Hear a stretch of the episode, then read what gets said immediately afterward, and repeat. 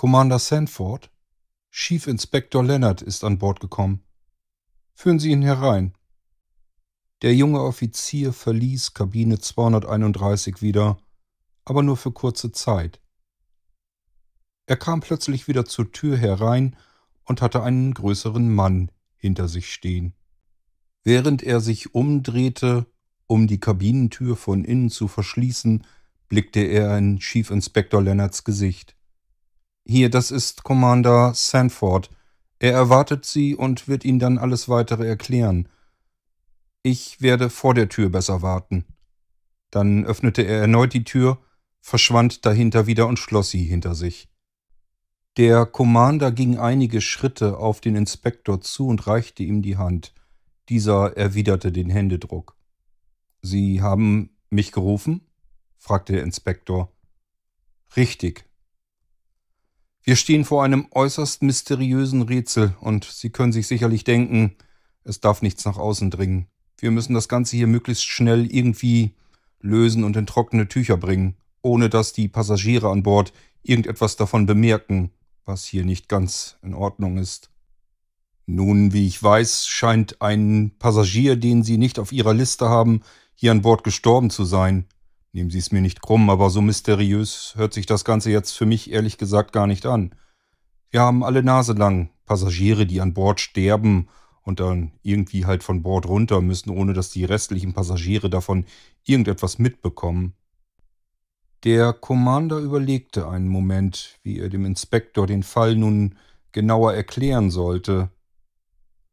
Nun bei diesem Passagier, der ja eigentlich gar keiner ist, wir haben ihn tatsächlich nicht auf der Liste. Diese Kabine müsste eigentlich leer sein. Wir haben etwa 10% leere Kabinen, leider im Moment. Es ist nicht gerade Hauptsaison für große Luxusliner. Aber gut, die MS Dolphin ist im Moment halt nicht ausgebucht. Deswegen ist unsere Putzfrau erst jetzt hier aufgefallen, dass etwas nicht in Ordnung ist. Sie hat einen schweren Schock erlitten, als sie ihn gefunden hat. Der Inspektor dachte leise nach. Er wusste immer noch nicht so genau, was er hier an Bord des großen Schiffes sollte. Bei mehreren tausend Passagieren war es nicht ungewöhnlich, dass darunter ein oder sogar zwei Passagiere auch mal sterben konnten und die musste man dann eben an Land bringen. Nichts Ungewöhnliches, allerdings auch kein Fall für einen Schiefinspektor wie Lennart. Da war es beinahe ungewöhnlicher, dass bei solch einem großen Schiff mit derartigen Sicherheitskriterien es immer noch blinde Passagiere auf dieses Schiff schaffen konnten. Und ausgerechnet ein solcher schien es hier erwischt zu haben. Vielleicht ein kleiner Gauner oder Ganove, das war es oft, also handelt es sich um einen Mann? fragte der Inspektor nun. Der Commander schüttelte allerdings mit dem Kopf. Vermutlich schon. Ich denke mal, anhand der Kleidung kann man das sagen. Ach so, ist die Leiche gewaltsam getötet worden, dass man eigentlich nichts mehr richtig erkennen kann, oder wo ist das Problem? Es wird besser sein, Sie schauen sich das selbst einmal an. Na ja, gut, deswegen bin ich hier. Allerdings ist Ihnen klar, wenn es sich um einen Tötungsdelikt handelt, dann muss ich sofort meine Kollegen von der Spurensicherung anrufen. Dann kann man das Ganze hier nicht mehr dezent und klein halten. Genau das hoffen wir, dass wir das irgendwie anders lösen können, sagte der Commander und ging langsam vor. Der Inspektor folgte ihm. Offensichtlich handelte es sich um eine etwas größere Kabine, um eine Suite. Sie traten durch die Tür in das Schlafzimmer, in den eigentlichen Hauptteil der Kabine. Ein Fenster war abgedeckt. Vor ihnen ein Bett. Die Decke war von unten bis oben über das Kopfkissen gezogen. Darunter konnte man schon erahnen, dass jemand dort liegen würde. Er war jedoch nicht zu sehen. Die Bettdecke bedeckte ihn komplett. Nach der ersten Beschreibung des Kommanders hatte Lennart mit sehr viel Blut gerechnet. Eine Gewalttat, die eine Leiche unkenntlich macht, kann nicht so spurlos in diesem Zimmer passiert sein. Aber es war nicht zu sehen. Man hätte fast denken können, dass die Kabine bezugsfertig war, wenn unter der Bettdecke nicht die übliche Wölbung in den Konturen eines Menschen gewesen wären. Die beiden standen jetzt vor dem Bett am Fußende. Lennart zeigte mit dem Finger auf die Wölbung. Sagten Sie nicht, dass der Mann gewaltsam zu Tode kam? Er schaute den Commander an. Nein, das sagte ich nicht. Aber Sie sagten doch, dass man nicht mal mehr erkennen könnte, ob es sich um einen Mann oder eine Frau handelt. Ja, das sagte ich, da haben Sie recht. Ich verstehe nicht ganz. Sie werden es gleich verstehen. Der Commander ging jetzt an der Seite entlang und zog langsam die Decke vom Kopf des Toten herunter bis zur Brust hinunter. Lennart erschrak. So etwas hatte er allerdings wirklich noch nie gesehen. Um Himmels willen. Was sagten Sie, wie lang wurde diese Kabine nicht mehr benutzt? Ich sagte nichts, aber vergessen Sie es gleich wieder. Das kann nicht passen. Der kann nicht so lange hier liegen. Die Kabine wurde allenfalls zwei oder drei Wochen nicht benutzt. Schauen Sie ihn sich an, der ist doch komplett verwest schon. Verwest weiß ich gar nicht mal. Sieht mir mehr aus, als wenn er regelrecht vertrocknet ist. Nun zog der Commander die Bettdecke ganz von der Leiche herunter und warf sie arglos auf den Fußboden. Das wäre zumindest ja eine Erklärung dafür, warum wir nichts gerochen haben, sagte der Commander. Das muss doch fürchterlich gestunken haben, wenn er hier am Verwesen gewesen wäre. Allerdings wüsste ich auch gar nicht, wie das in so kurzer Zeit passiert sein sollte. So wie der aussieht, muss er doch schon viele Wochen tot sein. Das ist doch ein Zeichen dafür, dass dieser Mann hier irgendwo anders ermordet wurde und dann hier in diese Kabine verbracht wurde. Oder was denken Sie? Lennart schaute auf die Leiche auch er konnte sich keinen Reim darauf machen. Noch nicht. Er grübelte. Er hatte schon viele Leichen in seinem Leben gesehen. Solche, die verwest waren, solche, die vertrocknet waren. Und er wusste, dass dieser tote Mann dort vor ihm viele Wochen schon tot sein musste. Also wenn der hier auf dem Schiff ermordet wurde, dann hätte das jemanden auffallen müssen. Aber wie kann man eine Leiche hier an Bord bringen? fragte der Commander jetzt wiederum. Und das hätte dann ja in den letzten zwei, drei Wochen passiert sein müssen. Wer treibt denn solch einen Aufwand, um eine ohnehin schon verweste Leiche an Bord eines Schiffes zu bringen und dort in eine Kabine zu deponieren? Ich verstehe das auch nicht so ganz, sagte der Inspektor nun wieder und guckte auf die eingefallene Grimasse des Mannes, der eingetrocknete Schädel des Toten war eindeutig schon lange nicht mehr mit Leben gefüllt. Graues Haar auf dem Haupt, die Augenhöhlen längst ohne Augäpfel, und der Schädel grinste mit den freiliegenden Zähnen die beiden Männer an. Schauen Sie doch mal da. Was ist denn das? sagte der Inspektor und zeigte auf den Brustkorb der Leiche.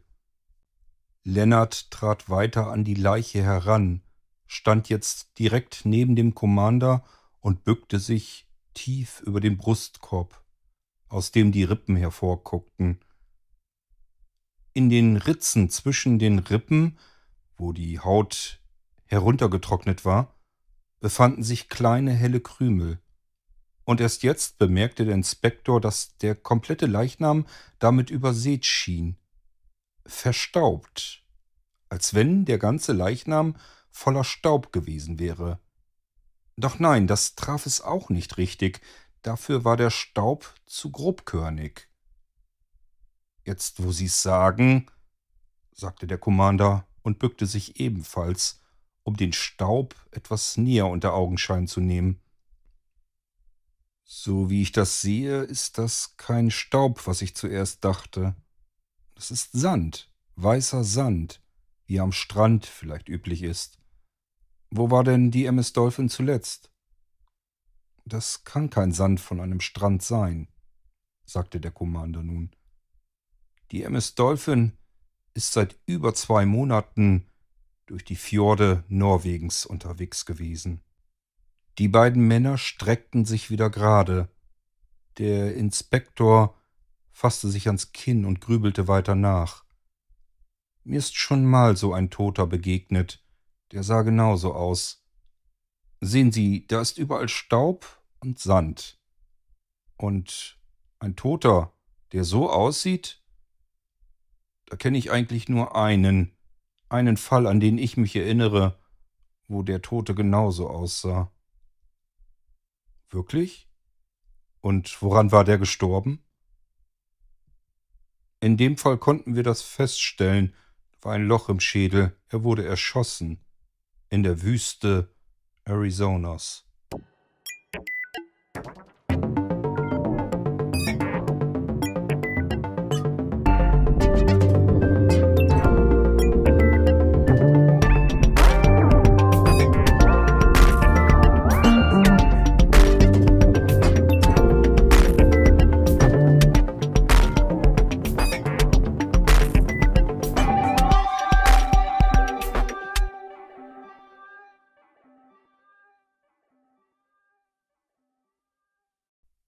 Präsident Agir ging langsamen Schrittes auf eine mannshohe Glastür zu, die sich vor ihm nach links weg öffnete. Er schritt durch sie hindurch nach draußen und Aid folgte dem Präsidenten. Die beiden standen nun auf dem Balkon des Palastes, der vielmehr einer großen Dachterrasse ähnelte.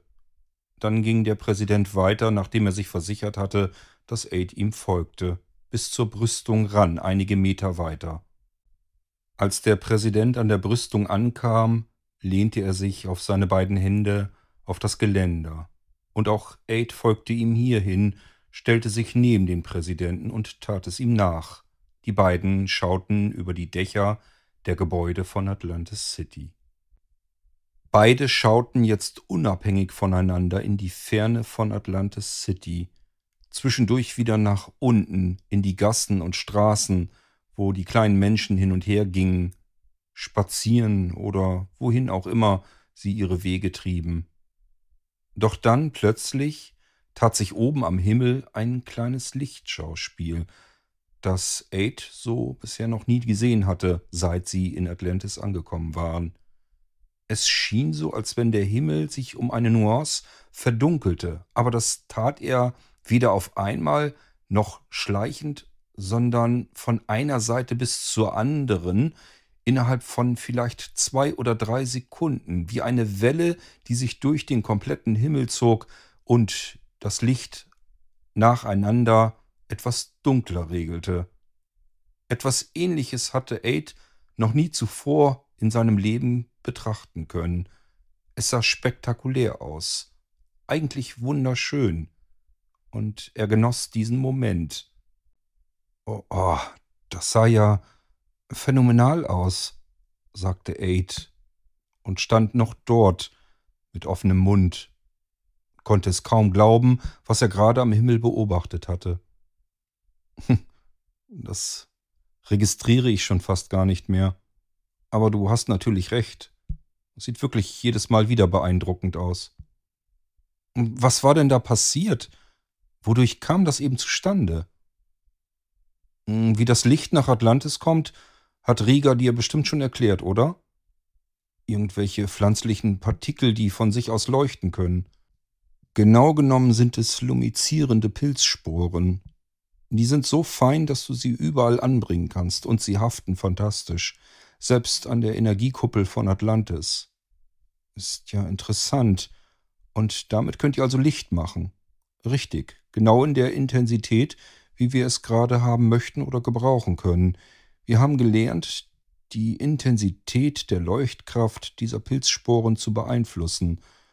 Lima, unser Zentralcomputer, steuert das Ganze mittlerweile längst vollautomatisch. Wir können hier Winter und Sommer entstehen lassen, genauso wie Tag und Nacht, und die Menschen von Atlantis in einen normalen, üblichen Zyklus bringen so wie es früher auf der Erdoberfläche üblich war und längst nicht mehr üblich ist. Ihr wart ja oben mehrere Tage auf der Erdoberfläche, dann weißt du ja, dass es kaum dunkel wird draußen. Ja, das haben wir gemerkt. Und hier wird es jetzt dunkel? Ja, warte etwa eine halbe Stunde, dann ist es ganz dunkel in Atlantis.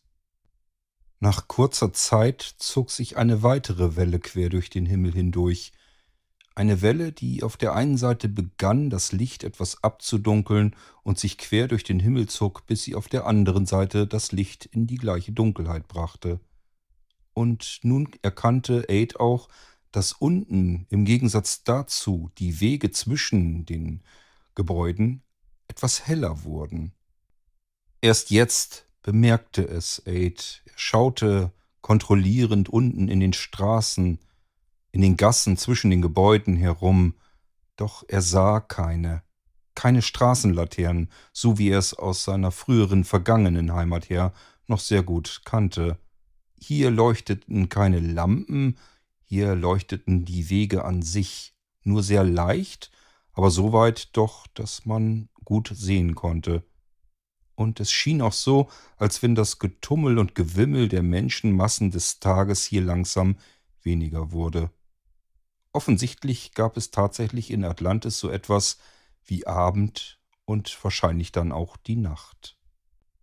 Seit zwei bis drei Generationen, fuhr Präsident Agir das Gespräch fort, können wir auch Farbtöne beimischen in das Licht hinein. Früher gab es nur diese bläulichen Töne, und mittlerweile können wir auch Rottöne mit beimischen, so dass es morgens ein natürliches Sonnenaufgangslicht gibt hier in Atlantis.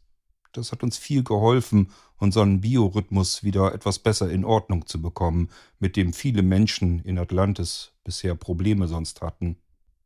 Und die Bewohner von Atlantis bekommen hier sogar Sommer- und Wintermonate? fragte Aid ungläubig den Präsidenten. Ja, wir können im Winter die Temperaturen absenken, wir senken sie ab bis 2400 Epi. Aha, sagte Aid und schaute weiter in die Ferne. Erneut entstanden mehrere Sekunden des Schweigens, in denen beide Männer nach unten in die Gassen, in die Straßen von Atlantis City hineinschauten. In mehreren Gebäuden begannen die Fenster hellauf zu erleuchten, und die Menschen wurden auf den Straßen spürbar langsam weniger. Offensichtlich zogen sie sich in die Gebäude zurück, wo die Nacht über Atlantis langsam, aber sicher hereinbrach. Was meinst du, John? Sind 2400 Epi für den Winter korrekt? Ist das die richtige Temperatur? Oder denkst du, dass es noch zu warm ist oder vielleicht zu kalt? Ich weiß es nicht so genau, sagte Aid schaute weiter in die Ferne. Hm, was denkst du denn? Ich denke, dass das die richtige Temperatur sein dürfte. Wahrscheinlich weder zu kalt noch zu warm, eben genau richtig für den Winter. So, was denkst du also? Ja, wieso denn nicht? Aber wissen tust du es nicht. Nein, sicher bin ich mir nicht. Aber was meinen Sie damit, Präsident Agier? Warum fragen Sie mich nach der Temperatur, ob diese korrekt sein dürfte im Winter? Weil ich glaube, dass du mit dieser Temperaturangabe überhaupt nichts anfangen kannst, John. Wie? Weißt du, wie viel 2400 Epi sind? Ja, natürlich weiß ich, was das für eine Temperatur ist. Aha. Naja. Nein, eigentlich weiß ich es nicht so genau. Das dachte ich mir, John, dass du das nicht weißt. Nein, wir hatten in Rhythm City keine Möglichkeiten. Wir hatten keine Temperaturskalen. Es war einfach egal. Es war einfach immer die richtige Temperatur. Das hat damit nichts zu tun, John. Wie? Epi ist die Temperaturskala der Menschen schon vieler Generationen, vieler Generationen auch vor dir. Du hättest diese Skala kennen müssen. Und dann hätte dir sofort auffallen müssen, dass 2400 Epi viel zu warm sind. Als ihr draußen durch die Wüste gelaufen seid, waren es nicht einmal 1000 Epi, eher Richtung 800. Und das war schon sehr heiß. So heiß haben wir es jetzt noch nicht mal hier. Und wir sind noch gar nicht in der Wintersaison. 2400 wäre viel zu heiß. Und wenn du mit dieser Temperaturangabe irgendetwas hättest anfangen können, dann wäre dir das sofort aufgefallen. Ja, aber ich sagte ja, wir hatten das in Rhythm City nicht. Nein, aber du bist ja ein Mensch. Und du bist in Rhythm City nicht geboren. Das sagtest du selbst. Ja. Also hätte dir das bekannt sein müssen, wie viel 2400 Epi sind und dass man als Mensch dort kaum noch existieren kann. Ja. Und das, lieber John, bringt mich jetzt zu dem Grund, warum ich dich um dieses Einzelgespräch hier draußen bat nach dem Essen. Ach so. Ja. Du bist für uns ein Rätsel. Ein Rätsel? Ja. Zunächst für Lima, unseren Zentralcomputer, aber mittlerweile auch für unsere Wissenschaftler. Wir haben deinen Körper analysiert, jede einzelne Körperzelle. Und sie passt nicht in diese Zeit. Das kann ich mir gut denken, Präsident Agir.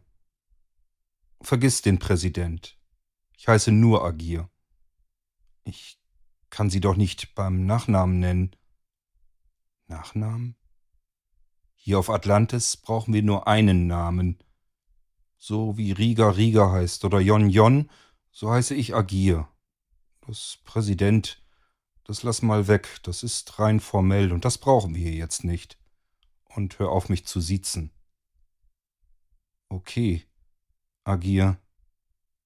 Es ist aber kein Rätsel, also ich bin kein Rätsel. Ich wollte es sowieso erklären, aber ich wollte nicht mit der Tür ins Haus fallen. Aha. Okay. Du hast mein Interesse, ich höre dir zu. Okay. Also ich stamme nicht aus dieser Zeit. Das hat Lima ja schon herausgefunden. Ja. Die Zeitsynchronisation mit dir ist einfach nicht übereinstimmt. Und zwar nicht nur um ein bisschen versetzt, sondern um so viele Jahrhunderte, dass du überhaupt gar nicht hier sein kannst. Du kannst eigentlich gar nicht wirklich sein. Und doch stehst du vor mir. Ich würde dir gern erzählen, woher ich komme und aus welcher Zeit und warum was passiert ist mit mir. Aber ich gehe damit sehr sparsam um, denn meine Geschichte klingt so unglaubwürdig. Ich muss aufpassen, wem ich sie erzähle. Ich verstehe, aber ich bin offen für alles, was dieses Phänomen erklären könnte, sagte Agir nun.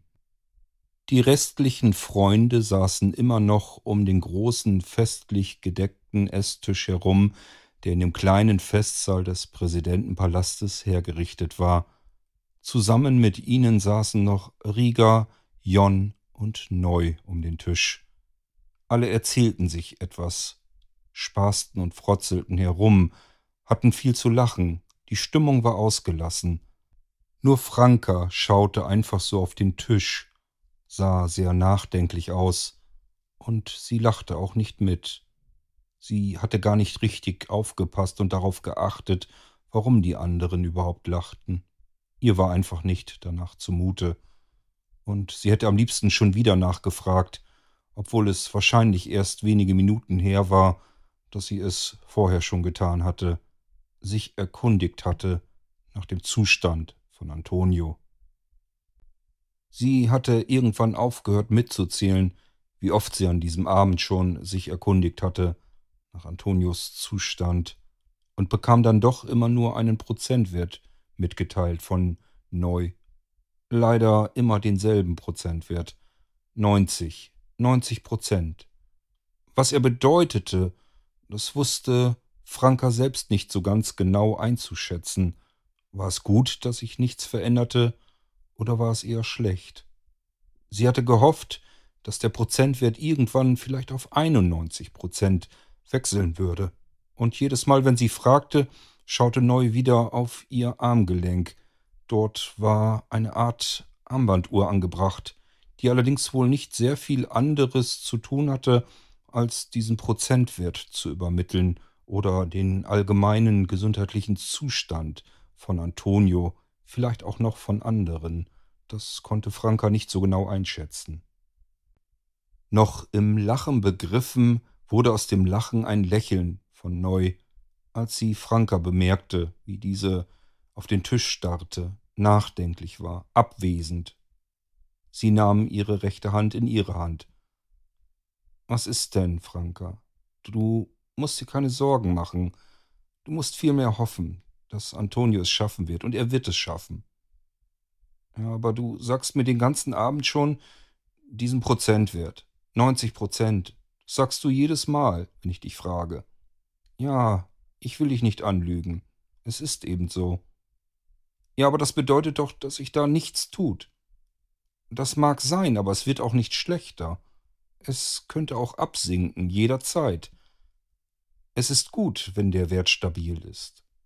Antonio kämpft, und er wird es schaffen, er ist stark. Aber wann wird sich denn herausstellen, ob es funktioniert oder nicht? Das weiß ich auch nicht so genau. Das kann oftmals mehrere Wochen dauern. Mehrere Wochen soll ich um Antonio bangen? Es wird schon nicht so lange dauern. Gib die Hoffnung nicht auf. Gib die Hoffnung niemals auf. Auch du musst stark sein, so wie Antonio. Er wird es schaffen. Du musst einfach fest daran glauben. Komm her, ich schenke dir noch einen Rilltee ein. Warum schenkst du mir denn dauernd diesen blöden Tee ein? Der schmeckt doch gar nicht. Hm, an den Geschmack wirst du dich wohl gewöhnen. Aber der Rilltee ist ein wenig berauschend. Berauschend? Ja, weißt du, früher haben die Menschen Alkohol getrunken und sich damit erheblichen gesundheitlichen Schaden zugefügt, teilweise bis in den Tod hinein. Das ist heutzutage zum Glück nicht mehr möglich. Aber der Rilltee wirkt ein wenig, na, wie soll ich sagen, berauschend, wäre es vielleicht übertrieben gesagt, aber etwas entspannend eben. Deswegen, der wird dir gut tun. Hier, trink noch eine Tasse davon. Du willst versuchen, mich mit Tee betrunken zu machen? Nicht betrunken. Das hat damit überhaupt nichts zu tun. Es ist wirklich nur entspannend. Vielleicht siehst du es dann nicht mehr ganz so eng und machst dir nicht so viele Sorgen. Na gut, wenn du meinst, dann trinke ich von dem scheußlichen Zeug noch etwas. Die sind jetzt aber schon eine ganze Weile lang draußen, der Präsident und Aid, sagte Melly. Ja, sagte Rieger. Die beiden haben etwas Wichtiges zu besprechen. Ach, was denn? wollte Melly wissen. Das kann ich dir jetzt nicht so genau sagen. Aid oder der Präsident werden es dir sicherlich selbst sagen. Ich weiß zwar, was sie zu besprechen haben, aber es steht mir nicht zu, darüber hier zu sprechen. Erik mischte sich in das Gespräch nun mit ein. Melly hat recht, wir haben bisher immer alles in der Gruppe gemeinsam besprochen. Wir sind es gewohnt, gemeinsam zu handeln und alles gemeinsam zu besprechen. Es gibt keine Geheimnisse. Wir sind wie eine Familie. Und deswegen ist das etwas seltsam für uns, wenn nur Aid und der Präsident da draußen irgendetwas zu besprechen haben. Ich habe auch das Gefühl, als müsste ich irgendwie dabei sein, Aid unterstützen oder was auch immer. Es geht uns nichts an, was die beiden zu besprechen haben, sagte Rieger. Erik schaute Rieger fragend an. Ja, aber du scheinst doch auch zu wissen, was die beiden da draußen zu besprechen haben. Also kann es doch so ein großes Geheimnis gar nicht sein. Warum sollst du etwas wissen, vielleicht sogar ihr alle, nur wir nicht? Es ist etwas, was nur Aid eigentlich angeht.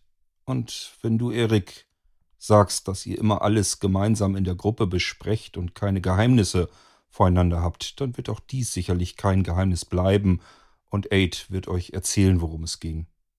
Denkst du nicht? Ja, du hast recht, sagte Erik und gab auf, weiter nachzubohren. Er würde aus Rieger sowieso nicht mehr herausbekommen. Rieger nahm dann von neu die Teekanne aus der Hand und schenkte erst sich etwas ein und deutete Erik, ob er ihm auch etwas in die Tasse einschenken sollte. Erik nickte nur und Rieger schenkte ihm Tee ein in die Tasse. Genau in diesem Moment betraten Präsident Rieger mit Aid im Schlepptau den Esssaal. Ah, da seid ihr ja endlich, sagte Melly und schaute dabei Aid an.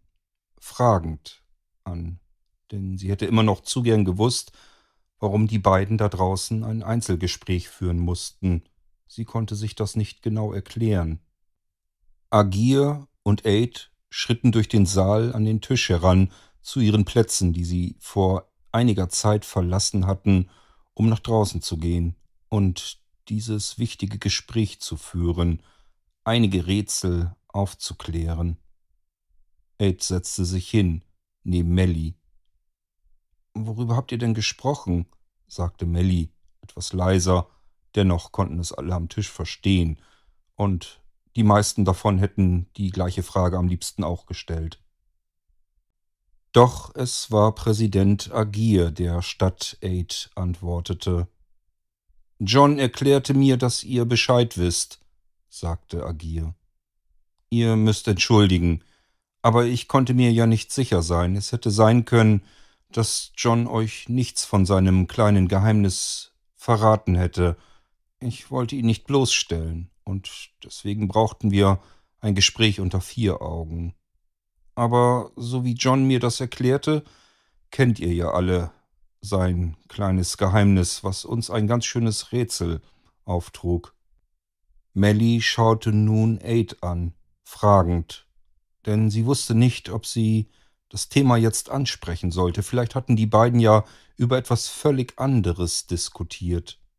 Doch Aid klärte das Ganze dann auf.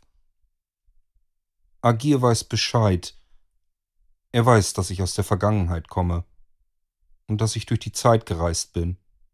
Und das ist ihnen aufgefallen, als sie mich analysiert hatten und wussten nicht so ganz genau etwas damit anzufangen. Und das war das große Geheimnis, das Rätsel, das erst einmal geklärt werden sollte. Gut, sagte Rieger, dann wissen jetzt alle hier am Tisch Bescheid, dass du aus der Vergangenheit kommst. Das muss ja irre aufregend gewesen sein für dich, sagte Rieger. Das war's natürlich, sagte Aid. Aber ich muss gestehen, je länger ich mich in dieser Zeit befinde, desto seltener muss ich darüber nachdenken desto weniger trauere ich meiner Vergangenheit hinterher, auch wenn ich natürlich eigentlich genauso gern wieder nach Hause möchte. In, in meine Zukunft, in meine Zeit. Das kann ich gut verstehen, sagte Rieger. Mit was bist du denn durch die Zeit überhaupt gereist? Das weiß ich ja noch gar nicht. John ist mit einem Zeitschiff durch die Zeit hier hereingerasselt, im wahrsten Sinne des Wortes. Er ist mitten durch den Wald in der Nähe von Rhythm City hereingeschossen, klärte Agir die Unwissenden rund um den Tisch auf. Ist es denn dabei bei der Landung im Wald komplett zerstört worden? wollte Rieger nun gerne wissen. Das weiß ich nicht so genau, sagte Aid. Das kann ich schwer beurteilen, es war wie tot, es tat sich überhaupt nichts mehr, aber rein optisch, äußerlich, war überhaupt kein Schaden zu sehen. Hm, vielleicht sollten wir uns das, das ganze Ding einfach mal anschauen, meinte Jon nun in die Runde. Ich werde einfach mal in den nächsten Tagen einen weiteren Einsatz mit dem Sandmann planen, sagte Rieger. Wir können uns das Ding ja einfach mal anschauen, ob da noch irgendetwas zu retten ist oder zu reparieren. Vielleicht kann man das Ding irgendwie wieder in Gang bringen. Vor allen Dingen würde mich interessieren, wo es herkommt. Oder vielleicht können wir sogar herausfinden, aus welcher Zeit es überhaupt kommt. Tja, seufzte Neu nun einmal kurz auf. Vor allem ist schön, dass jetzt keine Geheimnisse mehr zwischen uns sind, dass wir nichts voreinander verheimlichen müssen und ehrlich miteinander umgehen können. Ich hasse es, wenn man nicht alles sagen darf und kann. Nein, es sind alle Rätsel gelöst, sagte Aid nun beschwichtigend in die Runde. Nicht ganz alle, sagte Rieger, und Aid schaute ihn fragend an. Nicht alle? Was gibt es denn noch für Rätsel? Also, ich habe Agir alles von mir erzählt. Ich habe keine Geheimnisse mehr. Und vor meinen Freunden sowieso nicht, sagte Aid. Äh, Ach so, dann habt ihr da noch gar nicht drüber gesprochen, stellte Rieger jetzt stammelnd fest. Was denn? Worüber wurde noch nicht gesprochen? Wollte Melly jetzt gerne wissen. Agir war es wieder, der die Situation aufklärte. Nein, darüber habe ich mit John noch nicht gesprochen. Aid drehte sich ein wenig um, um in das Gesicht von Präsident Agir zu schauen. Was haben wir noch nicht besprochen? wollte er nun wissen. John, bist du ganz sicher, dass du alleine durch die Zeit gereist bist? Ja, natürlich. Ich glaube, in das Zeitschiff hätten gar nicht so viele mehr hineingepasst. Und vor allem wäre mir aufgefallen, wenn da noch jemand mitgereist wäre. Ich war ganz definitiv und sicher alleine, als ich in den Wald hineinkrachte. Dann schaute Agir zu Riga rüber und Riga wiederum zurück zu Agir. Was, was ist denn? wollte Aiden nun wissen und fand diese Situation etwas seltsam, als wenn die beiden dann doch noch ein Geheimnis vor ihm hatten. Also, entweder muss ich dir glauben, sagte Agir zu Aid, und dann haben wir ein weiteres Rätsel, oder ich glaube dir nicht und du bist nicht allein durch die Zeit gereist. Beinahe etwas empört mischte sich Melanie nun in dieses Gespräch mit ein. Seit ich Aid kenne, seit er in diesen Wald reingekracht ist, seit ich ihn entdeckt und begrüßt habe, hat er mich nie, wirklich nie im Stich gelassen, immer seine Versprechen gehalten. Und er hat uns nie angelogen, wir konnten uns immer hundert Prozent auf ihn verlassen, Vielleicht solltet ihr das mit berücksichtigen. Beschwichtigend hob Präsident Agir die beiden Hände hoch vom Tisch. Ich will ihn gar nicht verdächtigen, und ich glaube auch nicht, dass John lügt. Aber dieses Rätsel, das wir jetzt noch haben, das ist schon sehr viel Zufall. Ein sehr großer Zufall, finde ich, und finden Rieger und Jon übrigens auch. Worum geht es denn jetzt? fragte Aid nun etwas eindringlicher. Stumm schaute Agir zu Rieger rüber, so als wenn er ihm deutete, dass er das Ganze erzählen sollte, aus seiner Sichtweise, und das tat Rieger dann auch. Als wir draußen waren, um Antonio zu holen, als wir ihn suchten, zum Glück auch gefunden hatten und mit nach Atlantis brachten, war er nicht der einzige, den wir gefunden haben. Was? fragte Melly nun völlig ungläubig. Nicht der einzige? Ihr habt da draußen noch jemanden gefunden? Wie habt ihr ihn gefunden und, und wen? Jon schaute jetzt zu Melly rüber und beantwortete ihr die Frage. Menschliche Überreste haben wir gefunden. Eine stark zersetzte Leiche unter der Erdoberfläche. Ähnlich wie Antonio, nur eben so weit schon zersetzt, dass daran nichts mehr zu retten war. Aber wir haben ihn dennoch mitgenommen, weil die Werte, die ich im Bildschirm angezeigt bekam, ähnlich wie bei Aid ein wenig seltsam aussahen. Mir Rätselaufgaben. Ich wollte das genauer studieren mit Hilfe von Lima, dem Zentralrechner. Moment mal, da oben an der Erdoberfläche, da haben ja schließlich mal Menschen gelebt. Ist es da nicht relativ normal? Also kann das nicht passieren, dass da menschliche Überreste in dem Boden noch irgendwie lagern und sich vielleicht nicht richtig komplett auflösen, sondern einfach dort bestehen bleiben, vertrocknen und nicht richtig verwesen? Doch, doch, sagte Rieger nun. Das ist normal, das stimmt. Das haben wir des Öfteren. Solche menschlichen Überreste können wir sehr schnell ausfiltern, erkennen. Dafür interessieren wir uns gar nicht mehr. Mittlerweile nicht mehr. Früher haben wir tatsächlich auch das noch näher studiert. Aber das ist wirklich nicht mehr spannend. Deswegen hätten wir diese Zellhaufen nicht mehr mitgenommen. Aber, fragte Aid nun, aber was unterscheidet dann diese Leiche von den anderen menschlichen Überresten, die ihr dort oben in der Wüste gefunden habt. Was ist denn daran so rätselhaft, so anders? Die Zeit, sagte Präsident Agir. Die Zeit? Welche Zeit? fragte Aid und drehte sich dabei nun wieder zu dem Präsidenten rüber. Die Zeit, in der dieser Mensch gelebt hat. Er stammt exakt aus derselben Zeit, wie du, John.